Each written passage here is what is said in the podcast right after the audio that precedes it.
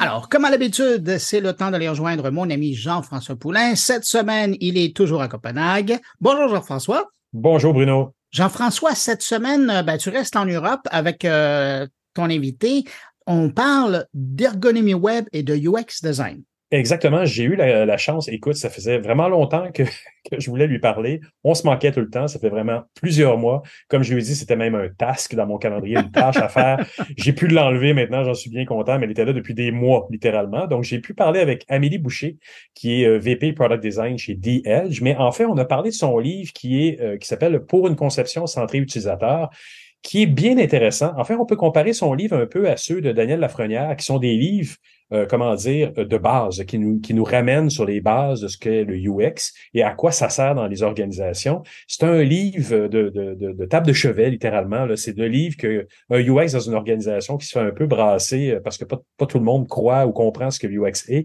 T'en achètes cinq copies et tu les laisses sur les tables, euh, sur les tables, sur les bureaux, sur les bureaux, sur les, dans les salles d'attente de l'organisation, parce que c'est la base. Mais ce qui est intéressant dans le, dans le livre d'Amélie Boucher, c'est qu'il y a aussi beaucoup d'exemples beaucoup de mise en contexte. Et ça, ça fait une grosse différence. Et on en est à la version 4. Elle a commencé à écrire ce livre-là en 2009.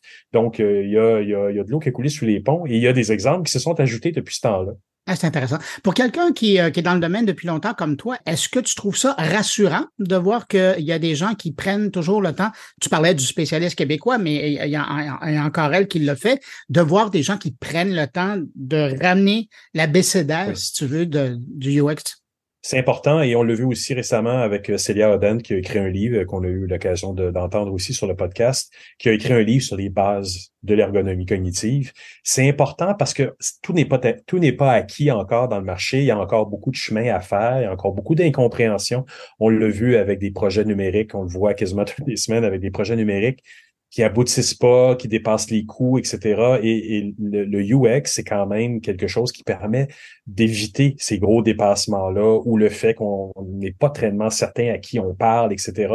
Ça permet de recentrer là-dessus. Donc, de voir des livres comme ça qui sont toujours populaires, ça reste, oui, des bonnes choses, comme je le disais tout à l'heure en blague, mais à moitié en blague, de le laisser sur, sur les bureaux discrètement de, des gestionnaires qui sont pas au Québec, il n'y a pas de gestionnaire, il n'y a pas vraiment de formation à part au HEC. Il n'y a pas vraiment de, formation pour euh, arriver à faire ça. On parle beaucoup plus d'agilité, d'agile, hein, mais pas nécessairement de dire on va former nos gestionnaires à savoir comment et où positionner le UX dans un projet numérique.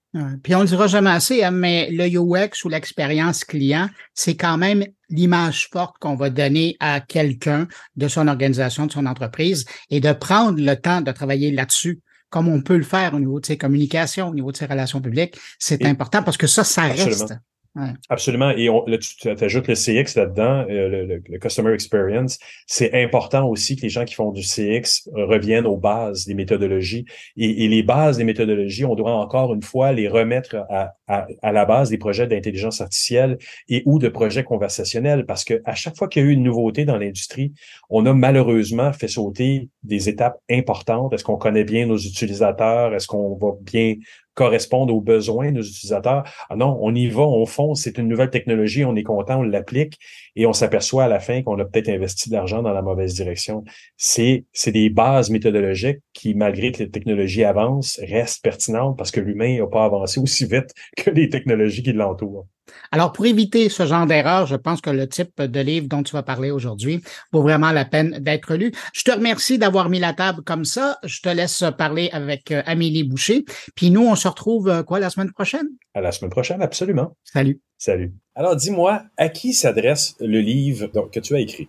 Euh, alors, ça peut paraître paradoxal. Ce livre, il s'appelle Ergonomie Web et UX Design. Donc, on peut se dire que ça s'adresse aux professionnels qui font ce métier-là. Et je dirais presque que c'est surtout pas à eux. Alors peut-être quand même aux débutants. Euh, c'est notamment un livre qui est pas mal utilisé dans les écoles pour les étudiants. Ouais. Euh, mais ce serait un peu inquiétant qu'un professionnel euh, qui fait ce métier-là tous les jours, euh, voilà, ce soit son livre de chevet. Le but, euh, dès la toute première édition en 2007, et c'est toujours le cas, c'est vraiment de d'avoir un livre avec une cible très élargie qui vulgarise la discipline donc, ce sont des contenus fondamentaux. Hein. Euh, vraiment, euh, les, les, premières choses à savoir quand on veut découvrir le domaine, mhm. et qu'on commence à s'y intéresser. Donc des gens qui font pas forcément ce métier-là, mais qui gravitent dans le monde de la tech. Donc du, des gens du produit, de la, des devs, du marketing, vraiment très variés. Ah, donc c'est le livre que UX peut acheter, mais le laisser traîner subtilement euh, à l'intérieur de son organisation pour euh, éduquer les gens, peut-être même deux ou trois copies. ça sera encore mieux. Il peut, il peut l'offrir gentiment en disant tiens, si le sujet t'intéresse, euh, voilà un bouquin, voilà un bouquin pour commencer. Et est-ce que tu considères que depuis 2007, parce que tu l'as réédité, on est rendu à la quatrième ou cinquième édition? Quatrième. Hmm. Quatrième édition. Est-ce que tu l'as, est-ce qu'il y a eu des mises à jour quand même sur les méthodologies, sur les constats un peu que, de, ce qui est arrivé dans le marché ou dans, dans, les, oui, dans le marché du UX? Alors, on a l'impression qu'il s'est passé beaucoup de choses. En réalité, le truc le plus important, c'est une histoire d'échelle, en fait. Mm-hmm. Euh, on en parle beaucoup plus, voire à un moment, on n'a parlé que de ça. Euh, parce qu'il y a plus de gens qui le pratiquent et que c'est devenu un essentiel, euh, voilà, dans le monde de la tech. Mais on fait, on fait pas les choses différemment aujourd'hui euh, de la façon dont on les faisait il y a quelques années, il y a dix ans, voire 15. donc les connaissances fondamentales, elles sont les mêmes. J'irai même plus loin sur le, parce que tu m'interroges sur les méthodos. Sur mhm. le plan méthodologique, on n'a rien inventé depuis très longtemps. Euh, alors on remet au goût du jour, on utilise des nouveaux mots parce que comme ça on a l'air d'être plus à la mode, mais on s'inspire de choses des, sciences humaines et sociales qui existent depuis euh, extrêmement longtemps. Euh, donc le, bouquin il suit ça en fait. Euh, ce qui a été renouvelé le plus au fur et à mesure des, éditions, et c'est un, un gros symptôme de ça, ce sont les exemples. En fait, à chaque édition, Quasiment tous les exemples ont été revus. Mais la connaissance de base euh, reste la même. La façon dont on l'illustre et dont on explique le, alors vous voyez du coup ce que ça donne sur tel site, sur telle application, elle change. Et c'est ça qui fait que c'est au goût du jour en fait. Parce que, en fait, j'ai l'impression que dans l'industrie du numérique, on répète souvent les mêmes erreurs parce que justement, on suit pas les préceptes que tu es en train de, dire. C'est-à-dire que quand est arrivé le mobile ou quand arrive maintenant l'AI, l'intelligence artificielle, on a l'impression qu'on va pouvoir mettre de côté certaines méthodologies et au contraire, on devrait se rabattre encore plus sur les méthodologies dont tu parles dans ton livre, ou qui sont, qui sont celles de notre métier. Oui, alors c'est un peu paradoxal.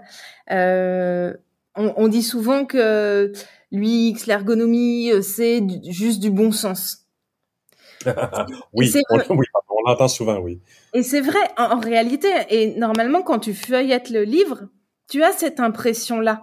Tu te dis, ben oui, ok, c'est évident. Mais en réalité, s'il existe tant de tant d'expériences terribles, c'est sans doute que c'est pas juste euh, du bon sens. Il y a beaucoup de euh, clients qui vont nous dire euh, Oui, mais je, savais ça, je faisais ça intuitivement depuis des années. Oui, peut-être. peut-être pas. Ouais. Euh, bon, donc il y a ce truc-là d'abord qui est intéressant, et puis il y a une grosse différence entre sur le, je reviens sur le plan méthodologique entre lire un livre et, et comprendre une méthode et l'appliquer. Et, et c'est là où le, le professionnel euh, bah, se nourrit et devient meilleur au fil du temps, c'est par la pratique. Euh, une, une, fois qu'on a lu euh, les, les grands conseils euh, d'interview, euh, c'est pas des connaissances sur lesquelles on va pouvoir se documenter à l'infini et apprendre toujours de nouvelles choses. Il faut pratiquer,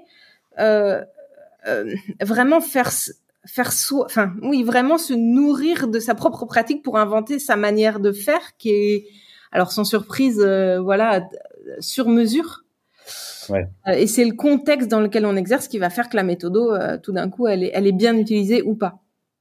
C'est vrai, c'est vrai. Et, et, et, comment donc tu vois, toi, en ce moment, ben, entre 2007 et maintenant même, comment est-ce que les choses ont quand même se sont améliorées? Tu disais tout à l'heure, on entend beaucoup parler ou beaucoup plus parler du UX, mais je sais pas si pour toi, mais le contexte d'utilisation est pas encore parfait, loin de là quand même.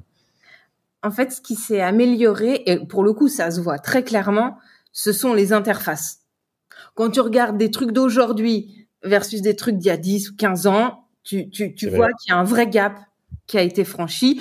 Euh, souvent à la faveur de, de, de bibliothèques, euh, Euh, et, et, pour le coup, euh, c'est une partie industrialisée de notre métier sur lequel on, on est plutôt pas mauvais. Euh, Les design systems ont aidé là-dessus. Il y a plus de cohérence parce que les outils qu'on utilise nous permettent d'être plus cohérents, de garantir cette cohérence.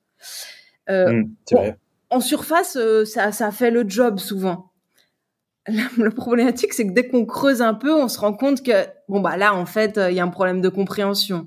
Euh, dans, dans le flow, dans le parcours utilisateur, il y a un truc qui marche pas entre l'étape précédente et le truc sur lequel on arrive. Et ça, en fait, bah, si on creuse pas un peu, on s'en rend pas compte. Donc en surface, tout va bien, mais, mais, mais l'ergonomie à proprement parler, euh, c'est vraiment au-delà de l'interface, c'est est-ce que la chose est compréhensible, est-ce qu'elle est-ce qu'elle m'aide à atteindre mon objectif euh, rapidement et sans erreur? Et là, bah, mmh bon, voilà, on a encore un peu de chemin à parcourir.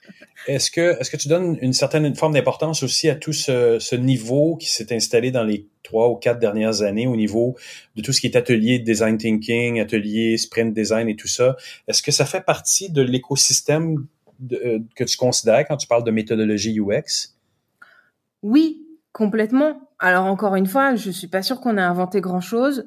Je suis pas sûre non plus, ou à l'inverse, je suis persuadée que copier-coller cette méthode ou cette manière de faire de façon, enfin la calquer sur n'importe quel projet de la même manière, voilà, moi m'effraie plutôt qu'autre chose. Après, ce qui est intéressant là-dedans, c'est la mise en perspective du métier euh, et le fait d'exposer en fait une méthode euh, euh, en disant venez avec nous, on va euh, construire ensemble la chose parce que pour le coup, c'est quand même un peu l'essence du métier de, de, designer, en tout cas dans la tech.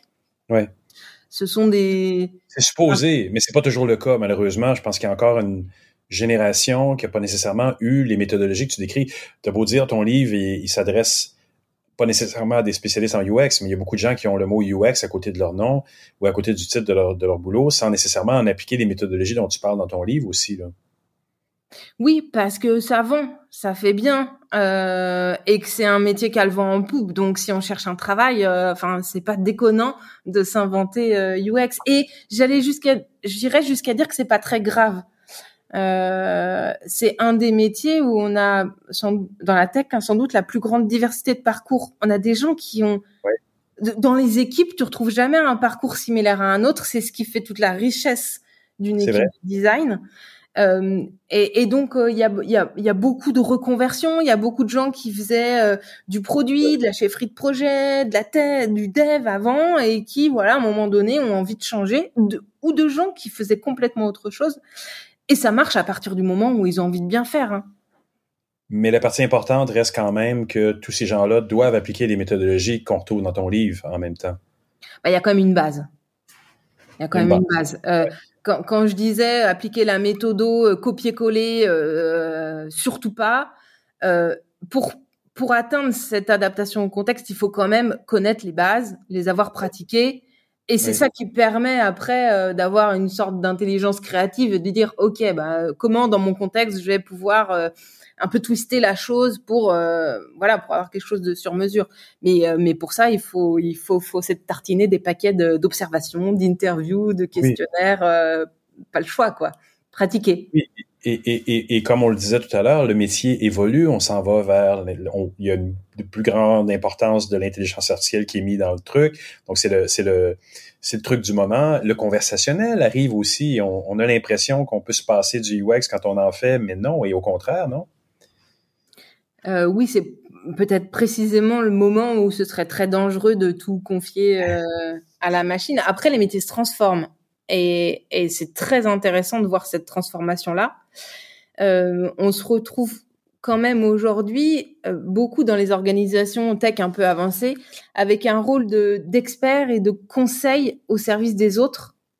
Euh, euh moi, je trouve ça toujours très intéressant quand la personne qui est experte aide les autres à faire. En fait, notre métier c'est plus forcément de produire et de faire tout par nous-mêmes, mais d'être là en fait, d'accompagner tous les métiers qui gravitent autour de nous à embrasser cette culture design parce qu'en fait c'est comme ça n'est que comme ça que ça peut marcher. Le designer qui tech, hein, qui fait des trucs tout seul dans son coin et qui ensuite passe le bébé à quelqu'un d'autre. Bon, on, l'a testé, hein, ça marche pas. exact. Et du coup, il nous reste que, il nous reste que l'idée de dire comment on transmet en fait cette, euh, bah, presque cette passion-là. Hein. En tout cas, comment on, on transmet ce truc à toute l'équipe, à tous les gens avec lesquels on travaille, pour faire que tous ensemble, voilà, on, essaie d'améliorer l'expérience euh, utilisateur.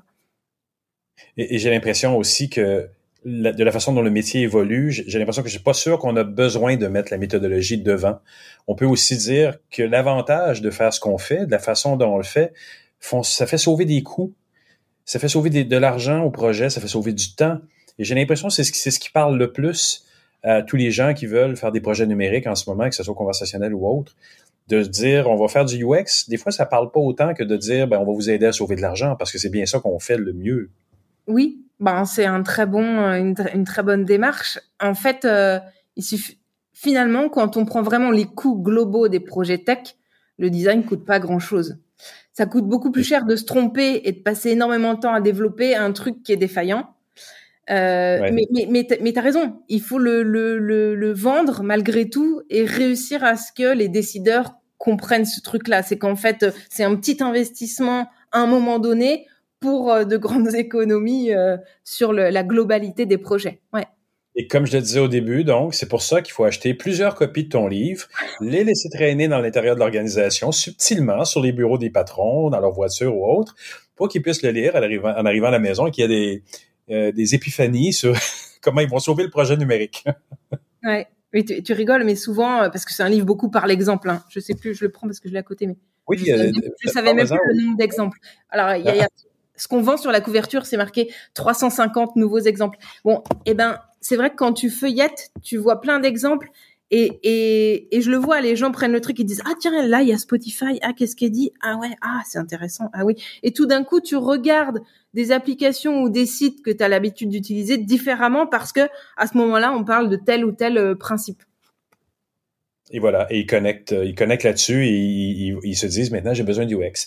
Le livre est disponible où? Canada, France? Quel est le meilleur endroit où l'acheter? Euh, Partout, je crois. Alors, euh, en, préparant, j'ai quand même repris mes échanges avec mon éditeur. Je crois que chez vous au Canada, le diffuseur officiel euh, euh d'Erol, qui est ma maison d'édition en France, c'est mhm. Archambault. Je sais pas si ça te parle. D'accord. Oui, oui, bien connu. C'est le diffuseur officiel. Archambault au Canada ou au Québec du moins, et euh, Erol directement sur le site de l'éditeur euh, pour, euh, pour l'Europe en général. C'est super. Amélie, j'aimerais vraiment te remercier beaucoup pour cette belle entrevue. Avec plaisir. Merci Jean-François.